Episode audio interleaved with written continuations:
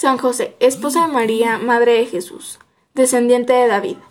José era el padre potivo de Jesús, a cuyo nacimiento asistió en Belén. Vivió en Nazaret ejerciendo el oficio de carpintero y al parecer murió antes de que comenzase la vida pública de Jesús.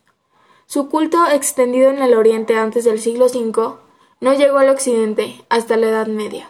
En 1870 fue proclamado patrono de la Iglesia Universal.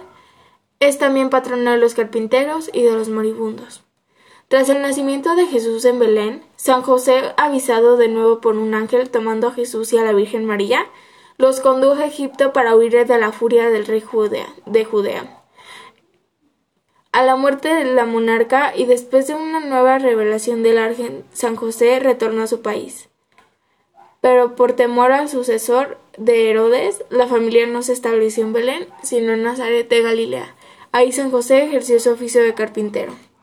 Los evangelios citan por última vez a San José en el episodio narrado por San Lucas, en el cual Jesús fue perdido durante la vista de Jerusalén y, y fue hallado por los padres en el templo, discutiendo con los doctores.